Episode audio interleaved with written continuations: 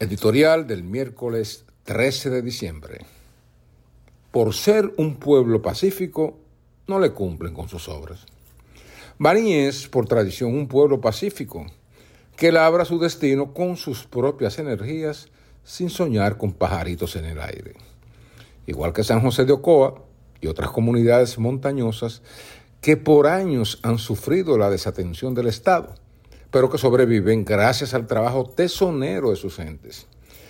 Si Baní fuese un pueblo levantisco, listo para exigir en las calles a base de huelgas y violencia una apropiada atención a sus necesidades, tal vez hoy no hubiese tenido que vivir desilusionado con tantas promesas incumplidas. Uno de sus anhelos, la construcción de una avenida de circunvalación, ha quedado en suspenso porque si bien se iniciaron los trabajos con bombos y platillos, hoy está retrasada y estancada. No será posible inaugurarla este año.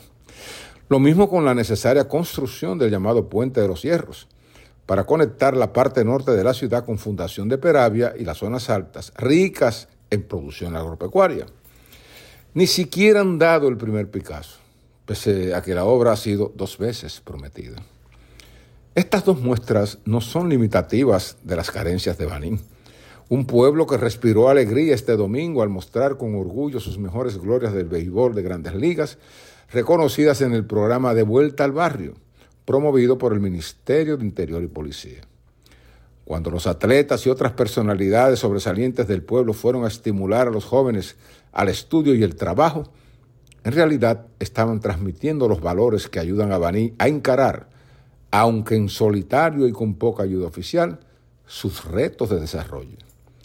Estos esfuerzos hay que complementarlos con las obras esenciales que necesita Baní, antes de que la población, desesperada, decida reclamarlos al tenor de la protesta y la violencia con justa indignación.